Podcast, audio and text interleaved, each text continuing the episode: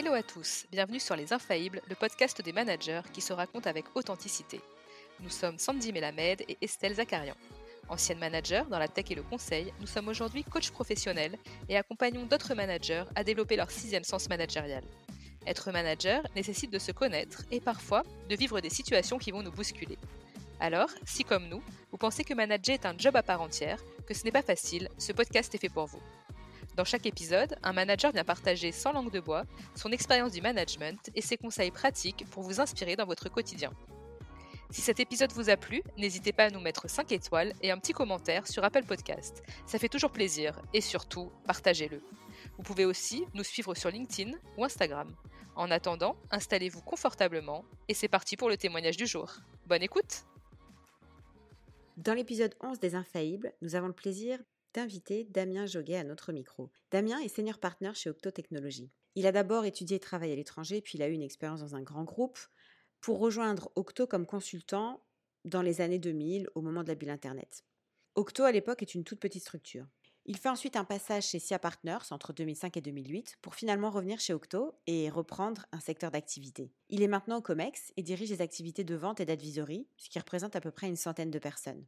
Quand on a préparé l'épisode avec Damien, on voulait parler d'un article qu'il a écrit qui s'appelle Choose Your Manager. On vous mettra la référence. Et finalement, on a creusé le sujet de l'organisation d'Octo parce qu'ils font le distinguo entre le manager, qui a un lien hiérarchique avec des collaborateurs et qui les accompagne sur le long terme, et le directeur de projet, qui lui mobilise et encadre des collaborateurs de plusieurs équipes sur un projet ponctuel ou sur une mission, sans avoir le lien hiérarchique avec eux. Dans beaucoup d'entreprises ou d'organisations, on met en place de la collaboration avec des regroupements de compétences sur un projet avec des personnes venant de différentes équipes. On peut appeler ça les squad teams, dans d'autres on va parler d'équipes de compte, d'équipes projet, de pod, tout simplement de binômes et d'organisations matricielles. Et dans toutes ces organisations, le manager ne voit pas toujours ce que fait son manager au quotidien. Pourtant, c'est bien lui qui est garant de sa performance et de son bien-être. Alors comment créer et maintenir un lien de confiance avec ses équipes quand on ne les accompagne pas de manière opérationnelle? Comment se coordonner avec le directeur de mission pour que les choses soient les plus claires et les plus simples possibles pour les équipes? Pour répondre à ces questions, on a parlé des rituels en place chez Octo, de l'importance des one-to-one et du feedback, mais aussi de la nécessité de se connaître en tant que manager et de connaître les forces de ses équipes pour les accompagner au mieux même lorsque l'on n'est pas avec eux au quotidien. La conclusion de cet échange reste que le manager a un rôle clé dans la gestion de carrière et le développement des compétences de son équipe, peu importe s'il les accompagne ou non au quotidien. Vous l'entendrez, Damien est d'une grande sagesse et prend beaucoup de recul quand il nous partage ses modes de fonctionnement. Mais il reconnaît que les émotions s'invitent et que oui, parfois, il monte en pression et peut prendre des décisions sous le coup de l'émotion. Installez-vous confortablement pour cette discussion enveloppante et pleine de sens. Hello Damien, bienvenue dans Les Infaillibles. Bonjour Estelle, bonjour Sandy. Salut Damien. Alors Damien, qu'est-ce qui a fait que tu es avec nous aujourd'hui dans Les Infaillibles? Pour la petite histoire, il y a quelques mois, Sandy tombe sur un article de Welcome to the Jungle dans lequel tu étais interviewé au sujet d'une méthode que vous avez mis en place dans l'entreprise dans laquelle tu travailles, qui est Octo. Donc tu nous en diras un petit peu plus après. Et chez Octo, visiblement, vous donnez la possibilité aux collaborateurs de choisir leur manager. On a trouvé cette pratique particulièrement originale et assez intéressante à partager avec nos auditeurs. Donc c'est pour ça que nous t'avons contacté. ce qui est chouette, c'est que tu nous as dit tout de suite oui pour être interviewé. Et quand on a préparé l'épisode, ce qui a retenu notre attention, c'est une organisation qui est peut-être propre au conseil, mais finalement pas que, qui est le fait que quand tu es manager, toi en tout cas, tu fais la distinction entre le manager de carrière et le manager opérationnel. Autrement dit, il y a d'un côté le manager qui est le responsable hiérarchique d'un collaborateur et qui va être gestionnaire de carrière, et d'un autre côté, le manager qui est responsable d'un projet ou d'une mission et qui va accompagner les collaborateurs qui font partie de ce projet au quotidien. Et c'est une complexité, comme je disais, qui est, qui est bien connue dans le conseil, mais qu'on va retrouver, on va dire, dans les organisations qu'on appellerait matricielles. Donc, on est très contente que tu viennes nous partager tout ça dans les infaillibles. Je suis très heureux de vous rejoindre aujourd'hui. Donc avant de parler de tout cela, on te propose évidemment de nous présenter rapidement Octo, ce que tu y fais depuis une vingtaine d'années. Toi qui es un, rare, un des rares témoins privilégiés de l'incroyable aventure d'Octo, que tu, expliques à nos auditeurs qui tu es. Alors Octo, c'est un cabinet de conseil et de réalisation IT. Aujourd'hui, on, est presque 1000 personnes. C'est une entreprise qui a été fondée en 1998, donc qui a suivi, je, je dirais, la, l'évolution d'Internet. nos employés, c'est essentiellement des consultants, donc c'est des gens qu'on forme, qu'on forme techniquement, qu'on forme à des méthodologies et qui ensuite interviennent chez nos clients en équipe pour, pour résoudre leurs problèmes, leurs enjeux autour de ce qu'on appelle aujourd'hui la digitalisation ou la transformation numérique. Au sein d'Octo, je suis en charge d'une équipe qui s'occupe de la relation client, des équipes de vente, des business développeurs, des consultants qui vont ben, au contact des clients, comprendre leurs problèmes, comprendre leurs enjeux et qui ensuite vont se tourner vers les compétences qu'on a au sein d'Octo pour créer ces équipes et ensuite accompagner les clients dans la réalisation de leurs projets. Ces équipes, elles sont essentiellement à Paris aujourd'hui et elles sont aussi en province, à Lille, à Toulouse ou, en PACA.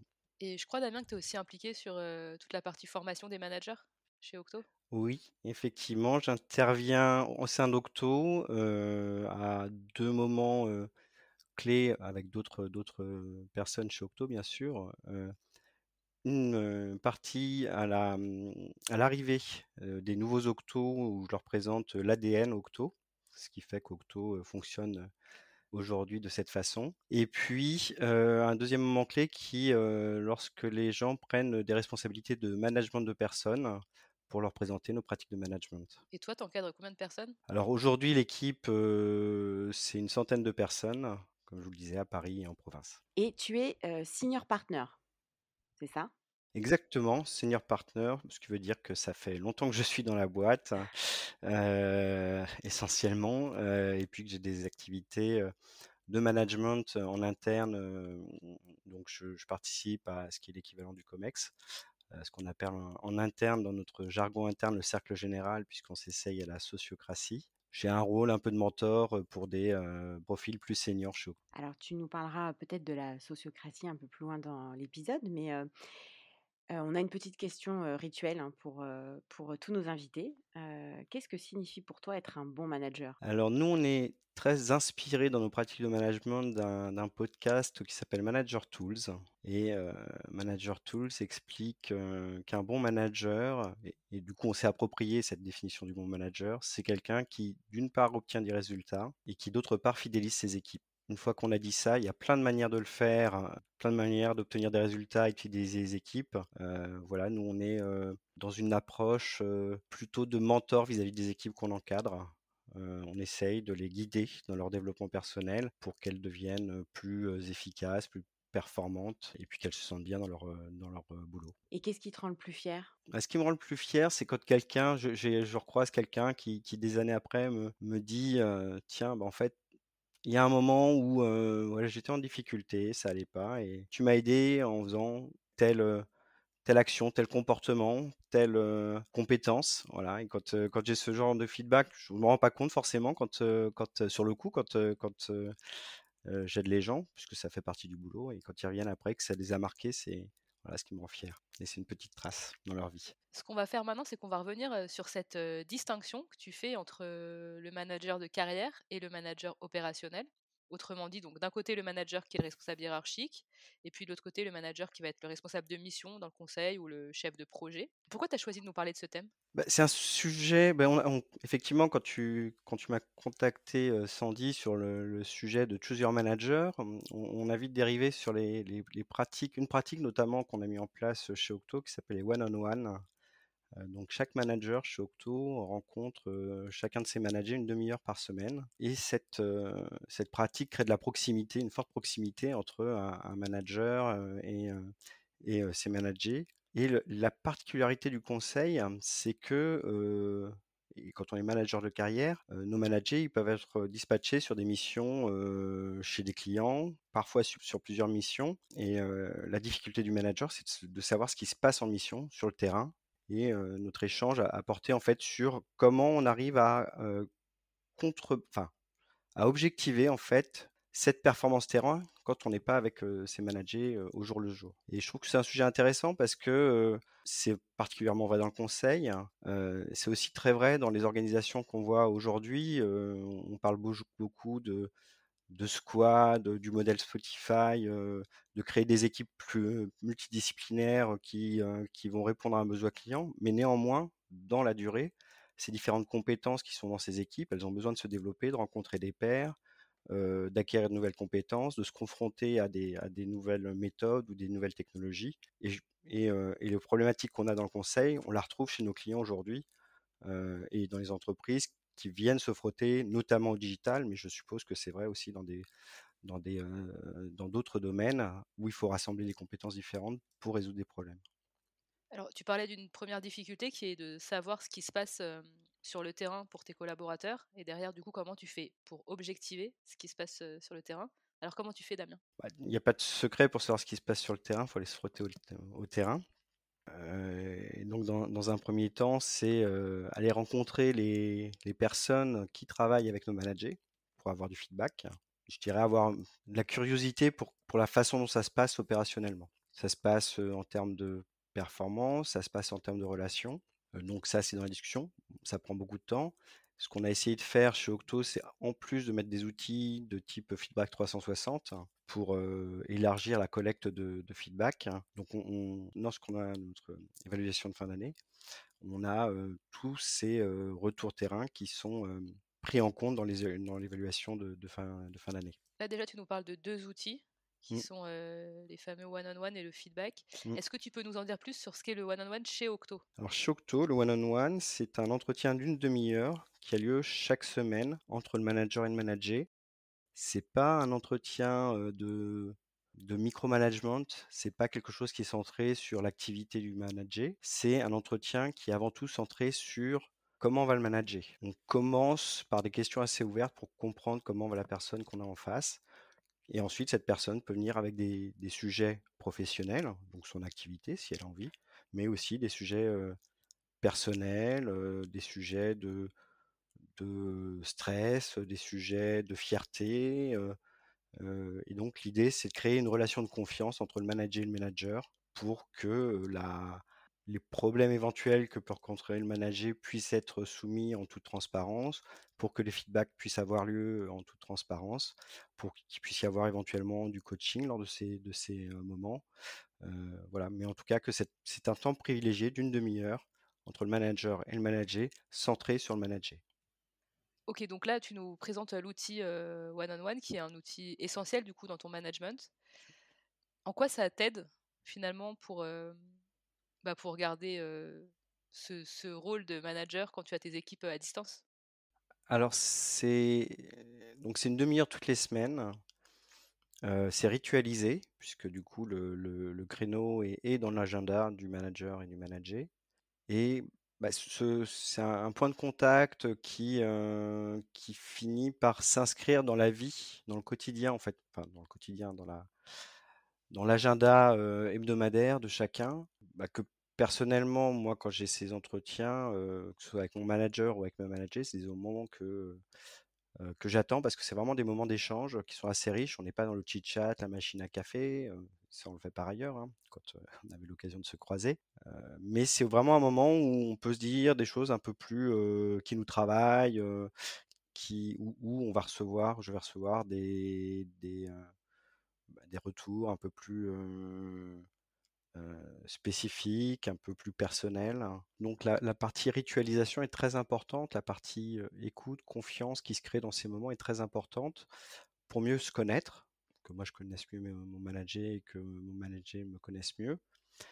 Et puis à partir du moment où on se connaît mieux, bon, on sait les forces et les faiblesses de chacun, on sait les comportements de chacun, on sait décrypter les réactions et ça améliore grandement la, relation au jour le jour.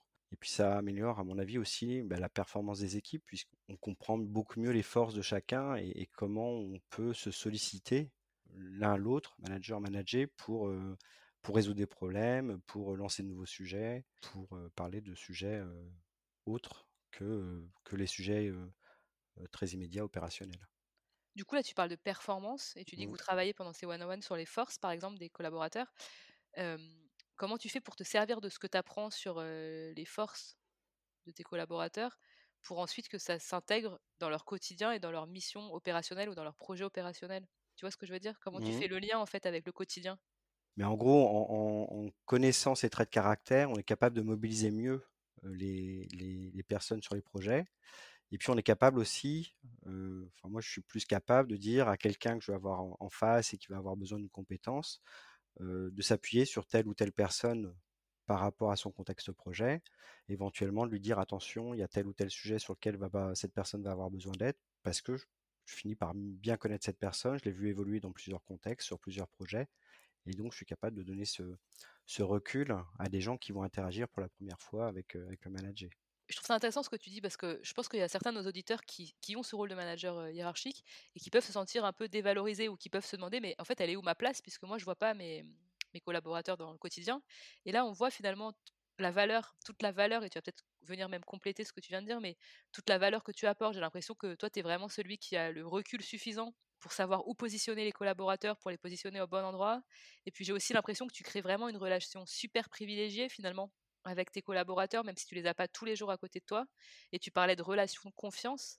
Du, coup, je trouve que tu, tu, valorises ce, positionnement qui n'est pas toujours évident. Pour moi, c'est un positionnement qui est clé quand même dans, le, dans la relation d'un, d'un, salarié avec son entreprise. Parce que ce manager là qui, qui, va être un peu l'ancrage dans la durée, va être aussi le point de contact privilégié pour le manager avec, avec le reste de l'entreprise. Pour nous, c'est un rôle qui est super important.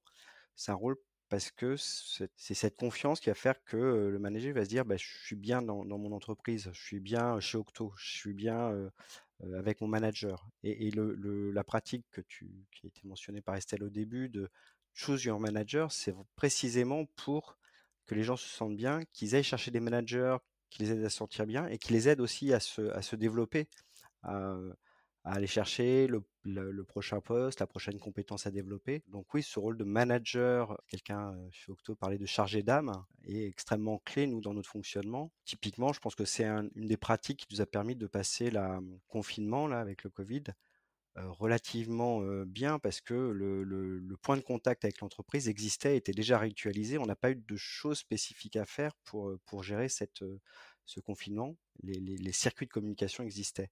Et le management a eu un rôle clé dans, dans, le, fait que ce, confinement, qui a été douloureux hein, pour nombre de personnes, se passe relativement bien par rapport à d'autres situations qu'on a pu entendre d'autres entreprises. Oui, cette relation de confiance, elle est, extrêmement importante pour nous et c'est pour ça qu'on forme tous nos managers à, cette, à cette pratique de one-on-one et, et qu'on a rendu ça, on a imposé ça comme un standard au sein d'Octo. Et effectivement, ça, fait écho. tu parlais tout à l'heure, un bon manager, c'est celui qui obtient des résultats et celui qui arrive à fidéliser les équipes. Mmh. Et du coup, là, on entend vraiment bah, ce côté fidéliser les équipes. alors, j'aime bien ton expression chargée d'âme, mais c'est vraiment le manager sur le temps long, en fait, pour pouvoir garder ses équipes, les suivre. Et enfin, ça me fait penser que dans certains cabinets de conseil, puisque moi, c'est de là où je viens, il n'y a pas, en fait, ce manager, j'allais dire, long terme. Finalement, tu changes de manager en fonction de tes missions. Mais au quotidien, il n'y a personne pour te suivre sur, la, sur le long terme, pour suivre ta carrière en fait. Il y a souvent quelqu'un qui est censé avoir cette, ce rôle, qui est le manager de business unit ou le commercial sur, sur des, des, ESN plus classiques. Maintenant, même si le lien hiérarchique existe et que le, lien de, de, management, de mentoring est censé exister, en fait, comment il se matérialise Il se matérialise dans l'entretien de fin d'année qui, a lieu une fois par an. Et c'est pas suffisant pour comprendre quelqu'un, pour, pour l'évaluer et surtout pour l'aider à, s'adapter en fonction des problématiques qu'il ou elle rencontre sur le terrain. Du coup, je rebondis sur les évaluations annuelles, parce que c'est vrai que c'est un moment clé dans la carrière du collaborateur. Et c'est un moment qui peut générer des frustrations quand tu n'es pas au quotidien avec ton manager. comment vous gérez comment toi, en tout cas, tu gères l'évaluation annuelle de tes collaborateurs? Ce que j'essaye de faire, c'est de faire en sorte qu'il n'y ait pas de surprise lors de, cet entretien annuel. Hein. C'est qu'il soit en, ligne avec, avec l'année, avec ce qui s'est passé dans l'année. Théoriquement, ça devrait être un non-événement, cet entretien annuel. Ensuite, il y a toujours des, questions de perception de la performance, de perception de la contribution du, manager et puis de perception du manager. Et quand on fait bah, la synthèse de ce qui s'est passé dans l'année, même si on est censé pas avoir de surprise, il peut y avoir des décalages dans, cette perception. Donc il y a toujours cette, question d'adapter le, le, discours et d'adapter la, l'évaluation et de discuter de cette évaluation pour ensuite projeter le, manager vers l'année suivante. Donc là, encore une fois, c'est le one-on-one qui fait que l'évaluation, comme tu dis, est un non-événement. Donc on voit vraiment à quel point cet outil est précieux. Néanmoins, est-ce qu'il peut t'arriver quand même d'avoir des situations d'inconfort Typiquement, un chef de projet ou directeur de mission, je sais pas comment vous les appelez chez Octo, mais qui vient te voir et qui partage pas forcément ton avis sur un collaborateur? Ça, ça t'est déjà arrivé? Oui, oui, malheureux enfin, j'ai envie de dire malheureusement, c'est que c'est que le travail de collecte de feedback terrain a pas été, bien fait ou pas suffisamment fait. Donc c'est en ça aussi qu'on c'est censé être un non-événement, mais en fait, il y a toujours des, surprises. Notre pratique, quand même, dans, les entretiens de fin d'année, c'est d'essayer d'avoir une décision qui soit collégiale. Et cette collégialité, bah, ça implique de mettre plusieurs personnes autour de la table. Et c'est lors de ces discussions qu'on peut avoir des surprises avec des feedbacks qui remontent, qu'on n'avait pas vu venir, de, personnes qu'on n'avait pas forcément identifiées comme euh, travaillant en proximité avec le manager. Et effectivement, bah, dans ce cas-là, il y a des surprises et il y a un besoin d'ajuster les feedbacks qu'on reçoit avec euh, ce qu'on sait de la personne et, les performances qu'on a pu constater au jour le jour lorsqu'on se rencontrait en O3. Donc là, il y a forcément parfois des ajustements à avoir dans, dans, l'évaluation de la personne. Tu as un exemple concret à nous donner? Parce que je, je suppose que tu as toujours envie de défendre tes équipes, vu qu'en plus, tu as créé vraiment un lien de confiance avec eux. Donc potentiellement, il peut y avoir des frustrations de part et d'autre, des désaccords. Comment ça se gère ça? Exactement, on a ce lien de confiance, créé une grande proximité, et, on finit par connaître les gens, j'ai envie de dire, des gens qui se livrent beaucoup dans les one-on-one, donc on, finit par les connaître, j'ai envie de dire, intimement, quasiment, parce qu'il y a, y a aussi des discussions sur le contexte personnel, des événements familiaux, et donc on a, on s'attache à son manager. Je pense que le manager s'attache à son manager aussi. Donc on a envie de défendre ces personnes. Et, le, la période de l'entretien de fin d'année est une période où on doit avoir un regard froid, objectif sur la performance, sur la contribution. Et effectivement, il m'est arrivé d'avoir bah, des feedbacks sur des personnes que, je manageais où il me semblait que ça allait bien, que la performance était là, que la contribution était là. Et puis, on va recevoir un feedback d'une personne qui va dire, bah tiens, dans tel contexte, moi j'ai constaté que.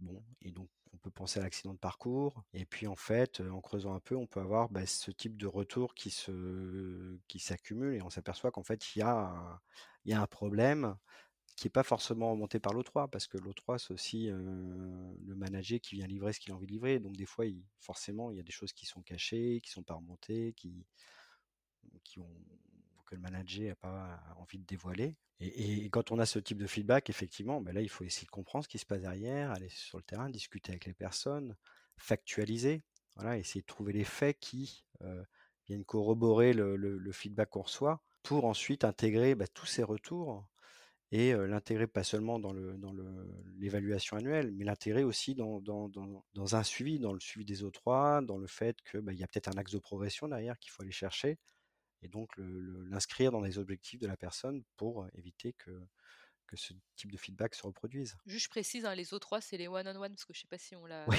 exact. je sais pas si on l'a mentionné pour être sûr que tout le monde a bien le truc en tête. Tout à fait. Ok, donc en général ça se règle parce que toi tu vas aller chercher des faits, tu vas toujours essayer de rester le plus factuel possible. il y a que les faits qui sont incontestables. Ensuite, on peut avoir des perceptions. parfois les feedbacks qui sont qui sont de l'ordre de la perception ou de la relation. Il y a des relations qui se passent pas bien, mais, mais c'est difficile de, de, trouver des axes d'amélioration quand on est sur un problème de relation entre deux personnes ponctuellement. Voilà, il y a, des gens qui s'entendent pas et puis, puis c'est comme ça. par contre, quand on a des faits qui se reproduisent, là, pour le coup, il y, a, il y, a, quelque chose à travailler. Et comment tu gères justement, Damien, les problèmes relationnels ou de perception? Parce que ça arrive tous les jours en entreprise. souvent, les problèmes de, de, de relations, pour moi, ça vient de, de, types de d'analyses qui sont eux, contre nous. une incompréhension de la personne en face. Et, le fait qu'on ait des one-on-one et qu'on finisse par bien connaître les personnes, ça peut amener des, des clés de lecture, des comportements qui créent de la, bah, de la frustration ou, la, ou, des, des, insatisfactions dans la relation. Donc je dirais que c'est aussi un outil pour mettre ces, ces, sujets en perspective et donner à la personne qui a peut-être des problèmes de relation avec le manager ou, ou la manager, lui donner des clés de lecture de ce qui se passe. Et, inversement, quand il y a un problème de relation d'un mes managers avec une autre personne, déjà, j'invite à faire le feedback et à discuter ensemble. Mais je peux aussi me tourner vers le, manager de l'autre personne pour dire tiens, j'ai constaté quel, tel type de, problème avec, avec mon manager. Est-ce que c'est quelque chose dont tu as connaissance? Est-ce que tu peux me donner des clés de lecture pour aider mon manager, enfin nos managers respectifs en fait, à, mieux s'entendre et à, gérer cette, cette, tension éventuelle? Donc en fait, tu agis un peu comme un médiateur entre tes managers et puis leurs différents responsables de mission, Alors c'est mieux quand il n'y a pas à être médiateur, on invite beaucoup les managers à faire le feedback en direct aux personnes à qui il y a eu une situation qui semblait anormale. La conversation en direct est importante maintenant, ce qu'on va faire de, cette, de ce feedback qu'il y a en direct entre les, les managers, c'est aussi en parler entre managers, parce que si c'est un feedback ponctuel, bah, il n'y a rien à faire. Si c'est un feedback dont on a eu connaissance par ailleurs venant d'autres personnes, bah, là, il y a peut-être un comportement qui a à, travailler, à améliorer pour éviter que, cette situation se reproduise. Alors, ça, fait plusieurs fois là que tu nous parles de feedback et c'était d'ailleurs un des outils clés mmh. dans, ton, dans ton rôle de manager. Est-ce que tu peux nous décrire un peu le framework du feedback chez Octo? Oui, alors le, feedback chez Octo, on a, on a un modèle en fait qui est assez simple. Il y a plusieurs modèles de feedback hein, qui, mais reposent toujours toute le même, la même séquence qui est d'abord d'observer, de, constater un fait, de restituer le fait ou la situation qu'on a pu observer sans jugement et ensuite, de, à partir de ça, si c'est une situation qui a eu un, résultat positif, bah, d'exposer en quoi le, résultat positif a été bénéfique.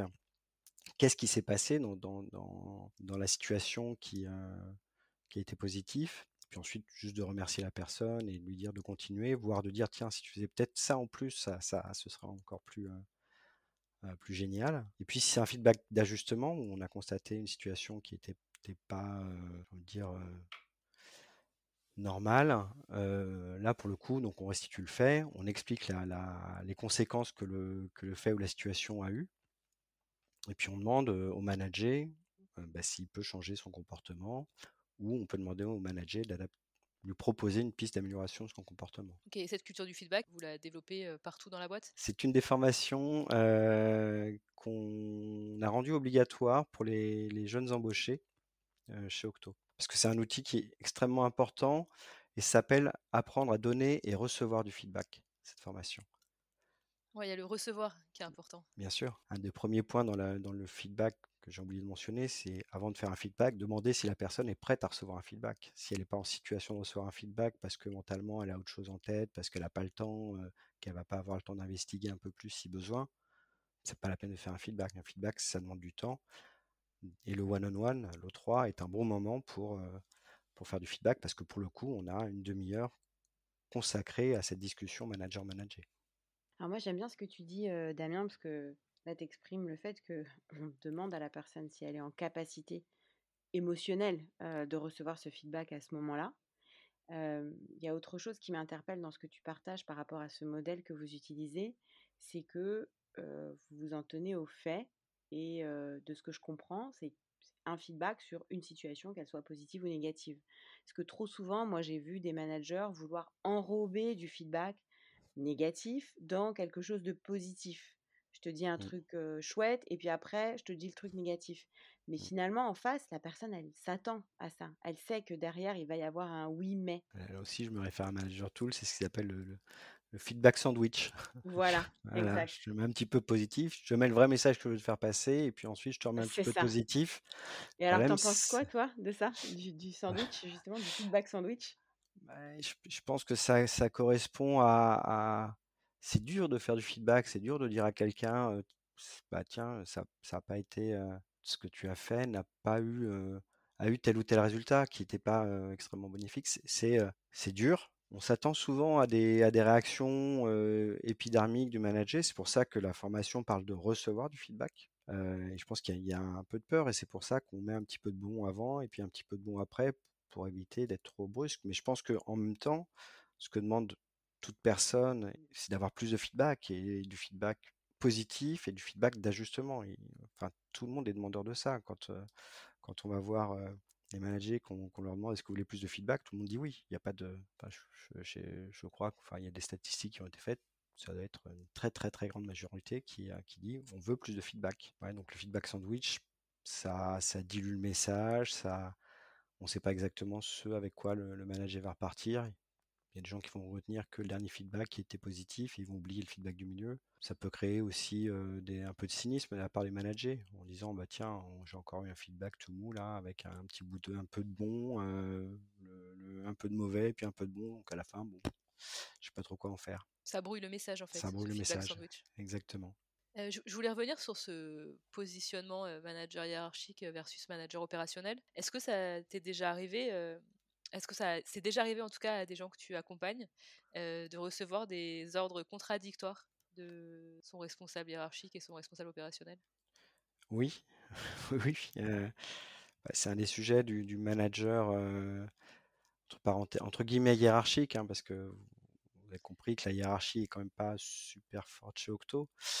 Oui, j'utilise ce mot juste pour que ce soit plus simple à, comprendre pour les auditeurs, mais effectivement, tu as raison de le préciser. Et, oui, le, rôle du manager, entre guillemets, hiérarchique, c'est de gérer ces ordres contradictoires, parce que ce manager, il a la confluence de besoins, projets, clients, qui sont incarnés par le directeur de mission le manager opérationnel quelque part sur la mission, deux besoins exprimés par le manager, deux besoins exprimés par l'entreprise, et puis quelque part, on a un quatrième acteur là qui est rentré plus récemment dans, le débat, qui sont des besoins exprimés par la société. Et, typiquement, si je le fais de façon un peu caricaturale, on peut avoir, tiens, sur mon projet, il faudrait être demain à Marseille, il faut que tu prennes l'avion le manager qui dit ah ben moi demain j'avais prévu d'aller chercher mes enfants à l'école à 18h enfin à 16h à la sortie d'école parce que j'ai un problème l'entreprise qui dit ah mais ouais mais en fait à 17h il y a une plénière donc ce serait c'est une plénière obligatoire pour l'entreprise et puis la société qui dit bah ouais mais pour aller à Marseille en fait les trains sont complets il faut prendre l'avion est-ce que c'est est-ce qu'on a vraiment envie de de prendre l'avion pour une réunion d'une heure. Et, souvent, le manager va se retrouver vers le manager en disant qu'est-ce que je fais? Et ça va être au manager de contextualiser la décision, d'entrer en conversation avec son manager, éventuellement de faire des médiations avec le reste de l'entreprise sur euh, est-ce que c'est OK si euh, on, saute la plénière? Est-ce que c'est OK si euh, on n'est pas à la réunion à Marseille demain et qu'on la fait en visio? Voilà, donc c'est vraiment ce rôle de manager de contextualiser les décisions qui, qui sont à prendre. Et souvent, c'est pas au manager de prendre la décision, c'est d'aider le manager à prendre la décision avec laquelle il va être confortable. Donc là, c'est toi qui interviens en tant que référent. Alors là, pour le coup, tu joues même le rôle de coach puisque tu l'aides à lui prendre du recul, à lui poser des questions de manière à ce que lui puisse identifier la solution qui est la mieux dans son contexte en fait. Exactement. Et, quand il y a une discussion, quand je suis amené à prendre des décisions éventuellement, le, l'idée c'est là aussi donner du contexte et du sens à la décision qui est prise. si typiquement bah, il y a un effort à faire sur un projet et qu'on demande un petit coup de, collier, de, expliquer à, la personne qu'on a en face pourquoi c'est important de donner un coup de collier à ce moment-là, puis que c'est temporaire. Voilà. Donc si ensuite ça se reproduit tout souvent, là pour le coup, je me tourne plutôt vers le, directeur de mission ou la directrice de mission en lui disant bah là, ça fait plusieurs fois que ça se reproduit, on a une situation qui n'est pas normale, comment on fait pour sortir de, cette situation? Alors là, je trouve que tu nous parles avec enfin, énormément de recul, tu es hyper zen, hyper posé quand je t'entends. Et je trouve que pourtant, c'est quand même des situations qui génèrent plein de frustration, à la fois de la part des différents managers, de la part de, bah, comme tu dis, du manager qui se retrouve parfois un peu entre les attentes des uns et des autres et il peut être un peu perdu.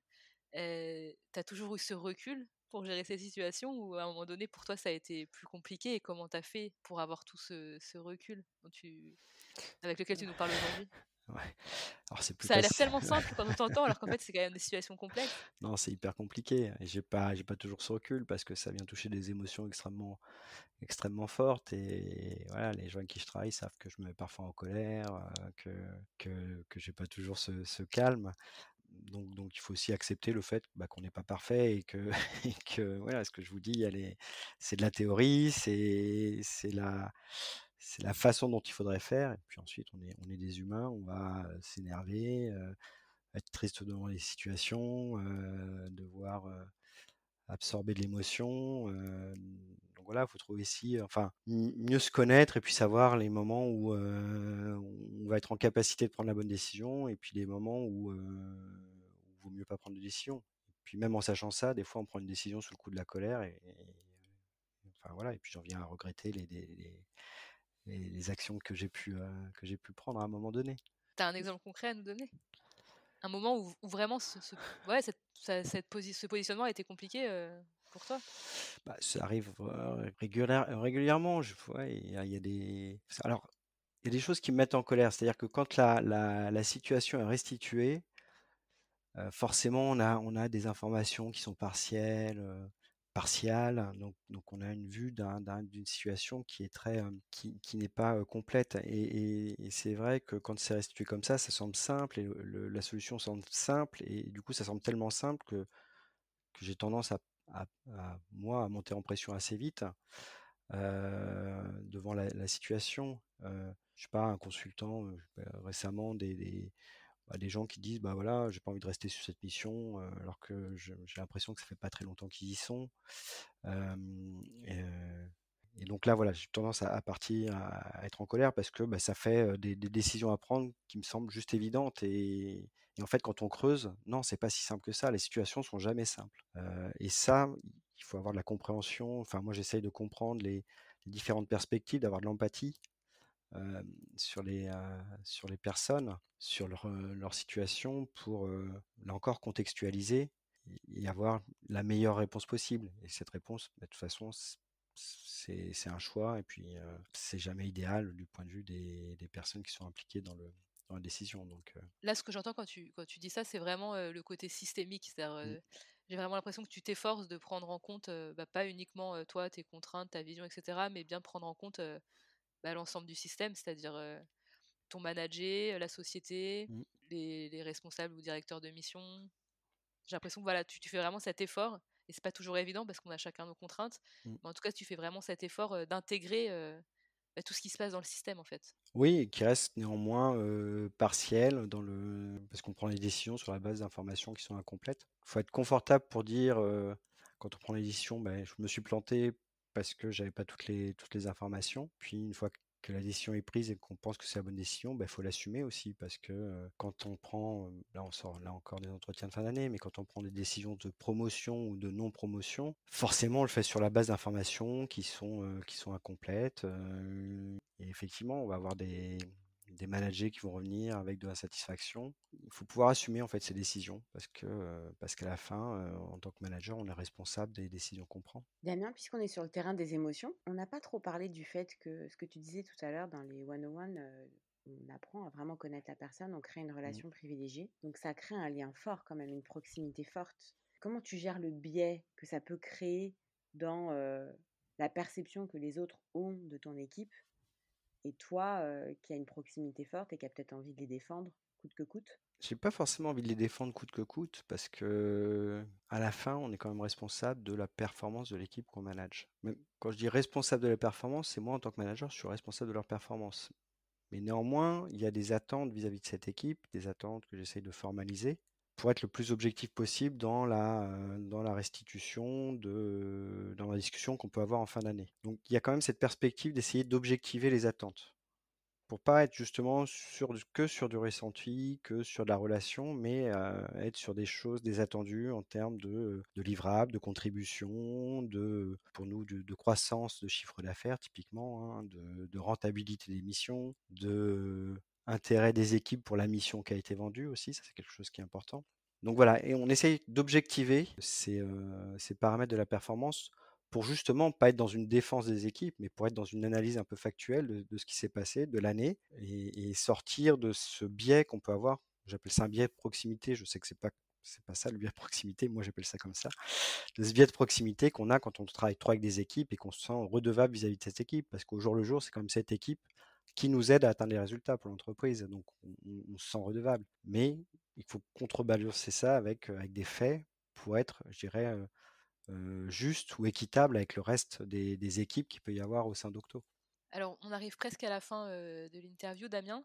On a parlé en tout début d'intro d'une pratique qui, nous qui avait attiré notre attention à Estelle et moi dans un article où tu étais interviewé qui est la pratique Choose Your Manager. Mmh. Tu en as un tout petit peu parlé pendant l'entretien, mais on voulait pas te quitter sans en savoir plus, parce que c'est quand même une pratique ouais, originale de donner la possibilité aux collaborateurs de changer et de choisir leur manager. Est-ce que tu peux nous en dire un peu plus? Oui, c'est une pratique qu'on a mise en place chez Octo à un moment où on essayait de réguler les, changements de manager pour faire ça à des moments clés, enfin des moments particuliers, dans la, au moment de l'entretien annuel ou, tous les six mois. Et puis à un moment, on s'est dit, mais en fait, pourquoi est-ce qu'on n'irait pas sur quelque chose de plus fluide et que les, managers puissent choisir leur manager en fonction de bah, d'affinités soit d'affinité de personnes, soit d'envie de développer un type de compétence qui est bien incarné par le manager. Et donc, je dirais qu'on a poussé le levier à, fond en disant, ben, à tout moment dans l'année, un manager peut choisir de changer de manager. C'est vrai plutôt pour les, personnes et consultants qui sont juniors, confirmés, parce qu'à un moment, on arrive dans, le, dans l'organisation à des postes où, bah, si vous voulez travailler dans le, dans le, sur du go-to-market, il y a un moment, bah, vous êtes dans l'équipe de Damien. Il n'y a pas trop de choix. Si vous voulez, dans, le secteur industrie, bah, vous allez travailler avec telle ou telle personne. Dans le secteur financier, bah, ce sera le partenaire du secteur financier, c'est Frédéric. Donc, vous serez rattaché à Frédéric à un moment ou à un autre. Plus on est senior dans l'organisation, moins on va avoir, de choix dans, son manager. Mais au moins, dans les, premières années et dans le début de carrière, on a cette possibilité, on laisse possibilité à un manager de, changer de manager en fonction de ses envies, de ses appétences et de ses souhaits d'évolution. Quels sont du coup les avantages de cette pratique et quelles sont les difficultés de mise en œuvre? Alors les avantages, c'est bah, qu'il y a vraiment cette question d'affinité et cette confiance qui peut se créer parce que parce que si quelqu'un ne se sent pas confortable avec son manager, il peut dire bah, voilà, moi j'ai envie de changer de manager et c'est, n'est pas un problème, c'est accepté dans l'organisation. les limites, elles, sont, elles viennent plutôt du fait qu'on a cette, relation de, confiance qui est installée dans les one-on-one, qui fait que bah, il y a une difficulté ensuite pour, le, pour un manager à changer de manager quand on est en confiance avec quelqu'un, quand on se sent bien, que ça, que c'est fluide, euh, le fait de changer de manager, c'est dire recréer cette relation avec quelqu'un d'autre. Et puis ça veut dire aussi casser une relation de confiance. Euh, et donc on n'a pas, euh, en fait, on a instauré la, la, pratique, mais sur le terrain, on la voit pas émerger suffisamment à mon goût en tout cas pour avoir cette, ce brassage dans l'organisation et cette, capacité à créer des, compétences qui soient un petit peu plus riches, transverses au sein de l'organisation. Là aujourd'hui, le frein, c'est que potentiellement le, manager a un peu l'impression de trahir son manager quand ça se passe bien. Exactement, exactement. Et, et, c'est bah, c'est un sujet parce que, et là c'est une question que je me pose, j'ai rien pour étayer en fait cette, cette analyse. J'ai l'impression qu'en fait, la relation de confiance est tellement forte que plutôt quand, quelqu'un est arrivé au bout d'un cycle, plutôt que d'aller chercher un autre manager au sein d'Octo en se disant tiens, je vais, je vais peut-être essayer de développer d'autres compétences auprès de telle ou telle personne, la réflexion elle va plutôt s'orienter vers l'extérieur. Parce que, et là c'est mon, mon hypothèse, parce que quelqu'un va se sentir plus à l'aise à dire bah, je démissionne et je quitte Octo, plutôt que de dire à son manager je, vais changer de manager chez Octo qui peut être perçu comme une remise en cause en fait de ce rôle de manager, de, son apport vis-à-vis de son manager. En tout cas, tu vois, je trouve que c'est une pratique hyper inspirante à deux titres parce que là, comme tu nous la présentes, c'est effectivement ça a l'avantage d'enrichir le parcours, les compétences d'un collaborateur. Mais il y a aussi des fois où tu as une incompatibilité entre un manager et un manager. On ne pense pas à cette possibilité de changer de manager. Alors parfois, tu disais tout à l'heure, ça veut dire changer de métier, donc c'est pas possible. Mais il y a certains cas, et j'ai récemment fait un coaching justement où j'ai posé la question. Enfin, il y avait une manager qui avait qui pouvait pas fonctionner avec son collaborateur parce qu'il y avait un passif hyper lourd qui ferait que de toute façon la confiance pourrait jamais s'instaurer. Mmh. Et quand je lui ai posé la question, bah, est-ce que cette personne pourrait changer de manager? En fait, en réfléchissant, elle m'a dit oui.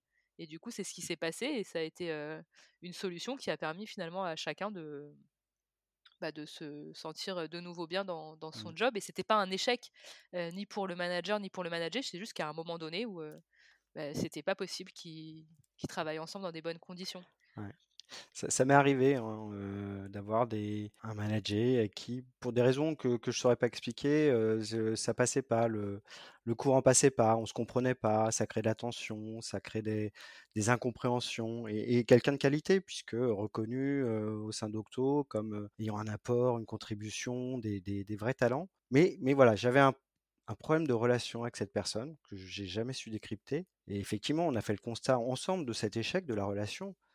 Et je lui ai dit, bah écoute, peut-être peut-être qu'il faut quelqu'un qui, te comprenne mieux, qui sera plus à l'aise avec toi, change de manager. on a discuté en fait de, la personne qui pourrait le manager et cette personne a, a choisi un autre manager et, une, belle, une, belle, carrière chez Octo. Et, c'est une porte de sortie qui est intéressante pour garder des gens de talent en fait au sein de l'entreprise, sans euh, en leur proposant d'autres types de personnalités à qui se confronter dans leur management au quotidien. En tout cas, moi, ce que ça m'évoque, Damien, ce, système de choose your manager, je fais un lien avec un, bouquin de Reid Hoffman, qui est le fondateur de LinkedIn, qui est un bouquin qui s'appelle l'Alliance, enfin The Alliance, et il parle lui de Tour of Duty.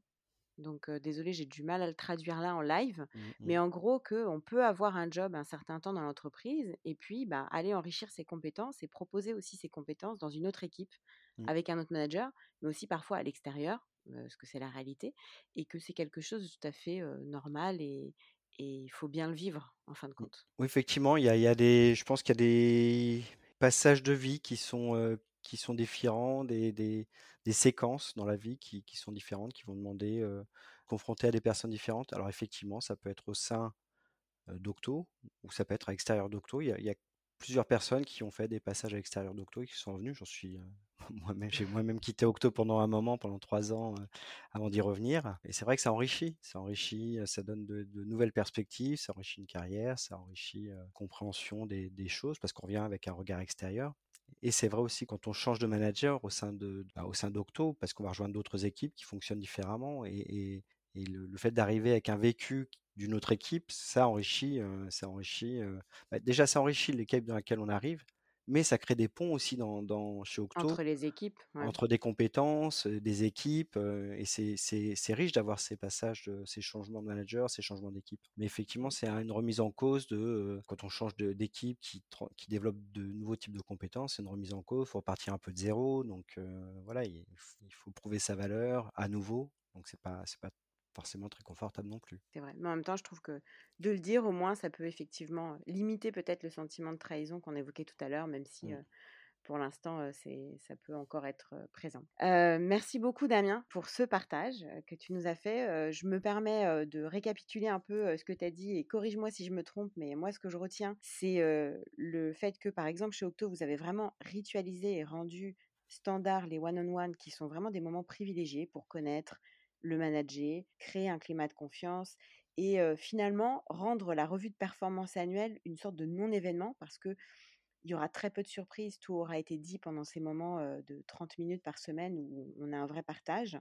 J'ai aussi entendu que bah, le manager, il a quand même un rôle de collecte de feedback avec une volonté de vouloir comprendre ce qui se passe, de factualiser au maximum les informations en sa possession avant de faire du feedback à un collaborateur. J'ai bien aimé ton modèle qui est très clair. observer d'abord et constater les faits, les restituer sans jugement et partager avec le manager la conséquence, qu'elle soit positive ou négative, pour proposer une adaptation de comportement quand c'est quelque chose de négatif. J'ai quand même entendu que bah, parfois il y a des contradictions à gérer et que c'est pas facile. Donc même si tu essayes de prendre du recul, parfois d'avoir un rôle de médiateur, un rôle de coach, ça reste quand même quelque chose qui émotionnellement peut bousculer. Et merci d'avoir fait ce partage sur tes émotions et le fait que bah oui, parfois on peut se sentir redevable vis-à-vis de son équipe, mais faut encore une fois garder la tête froide, contrebalancer avec des faits les situations pour être sûr de prendre des décisions sages. Donc moi, l'image qui m'est venue en t'écoutant, c'est le manager, en fait, il doit devenir Yoda pour pouvoir maîtriser toutes ses forces. Voilà, je repars avec cette image de Yoda. Ah, sachant que Yoda est un grand sage et que c'est un petit, un petit sujet peut-être sur le, sur le titre du, podcast Les Infaillibles. Au contraire, on est, on est tous faillibles, on a tous des, des, forces et des, des axes d'amélioration. Et, l'idée, c'est de c'est aussi de, de, s'appuyer sur ses forces et puis de savoir là où on est on a des, des angles morts des, des, côtés un peu plus obscurs de la force pour, revenir sur Yoda pour, les fans de Star Wars voilà, exactement pour avoir un impact bah, le, le, plus positif possible vis-à-vis des équipes vis-à-vis de l'entreprise nos questions de fin? Qui sont nos rituels à nous. Est-ce que tu aurais un conseil à partager pour un manager qui démarre? Bah, Le management, c'est un métier, donc, donc ça s'apprend. C'est pas c'est pas inné, on n'est pas manager inné, on est Donc, faut apprendre, faut se faire coacher si possible. Donc, apprendre auprès de, de managers qu'on respecte et qui ont des pratiques qui nous semblent intéressantes. Mais pas penser que c'est inné et qu'il y a un bon manager parce qu'il n'y a personne qui est né bon manager. Une chose que tu ferais différemment si tu devais regarder ton parcours dans le rétroviseur? Alors moi je suis un grand introverti et, j'ai eu une, sorte de, révélation quand j'ai fait une formation euh, qui s'appelle Charisme durable, qui est basée sur l'improvisation. Et donc, on se retrouve face à, euh, face à des gens, il faut improviser, il faut se lancer. Et donc, voilà, je trouve que c'est un, bon moyen de, sortir de sa zone de confort quand on est introverti, de faire du théâtre, de faire de, de l'improvisation. En regardant dans le rétroviseur, c'est peut-être quelque chose que j'aurais dû faire plus tôt. Et une ou plusieurs sources d'inspiration que tu voudrais nous partager? Un livre, une vidéo, une personnalité? Un bouquin qui nous a beaucoup, enfin, qui m'a beaucoup inspiré, c'est Tribal Leadership, surtout dans les métiers d'expertise qu'on peut avoir, donc qui explique comment comment on est obligé de passer par ces, ces comportements d'experts avant de pouvoir étendre son, son champ de compétences et d'apprendre à travailler en équipe puis peut-être deux autres, deux autres références. Une première sur le quelqu'un qui écrit beaucoup sur la vulnérabilité. Et je pense que le management qui crée de la confiance, un management qui, qui montre sa vulnérabilité, qui sait être transparent. L'auteur dont je parle, c'est Patrick Lancioni. Donc, qui a écrit un bouquin qui s'appelle The Advantage ou The Five Dysfunctions of a Team. Ah, c'est rigolo, c'était un de nos épisodes justement, on a parlé de, de ça avec, avec Tristan Vier de Job Teaser. Ouais, bah, ouais, ça m'étonne pas. Et puis le dernier que, qui m'a beaucoup inspiré aussi, c'est un bouquin de Ed Catmull, hein, qui est le fondateur de Pixar, qui a écrit un bouquin qui s'appelle Creativity Inc. et qui est vraiment génial parce que ça démontre la façon dont Pixar fonctionne et justement le, comment le collectif euh, qui a été créé chez Pixar a, leur a permis de développer des, des films qui sont extraordinaires. Donc euh, vraiment un chouette bouquin, Creativity Inc. Merci beaucoup Damien pour ton partage. Merci à vous. et on te souhaite une belle journée et à bientôt sur Les Infaillibles. Merci beaucoup. À très bientôt. À bientôt. Si vous avez écouté jusqu'ici, c'est certainement que cet épisode vous a plu. Alors, on a envie de vous en dire un peu plus sur le programme de coaching collectif que nous proposons pour les managers, en plus du podcast Les Infaillibles. Il s'agit d'un accompagnement sur 4 mois qui vise à développer le sixième sens managérial. Le sixième sens managérial, c'est la capacité pour un manager à se sentir à sa place et à adopter les bons réflexes en toute situation. Comment développer ce sixième sens? En développant l'authenticité, la légitimité et le courage managérial, et en constituant des collectifs de managers solidaires et alignés au sein des entreprises. Pour en savoir plus, contactez-nous sur LinkedIn, nous serons ravis de vous répondre. En attendant, on se retrouve dans un prochain épisode des Infaillibles. À bientôt!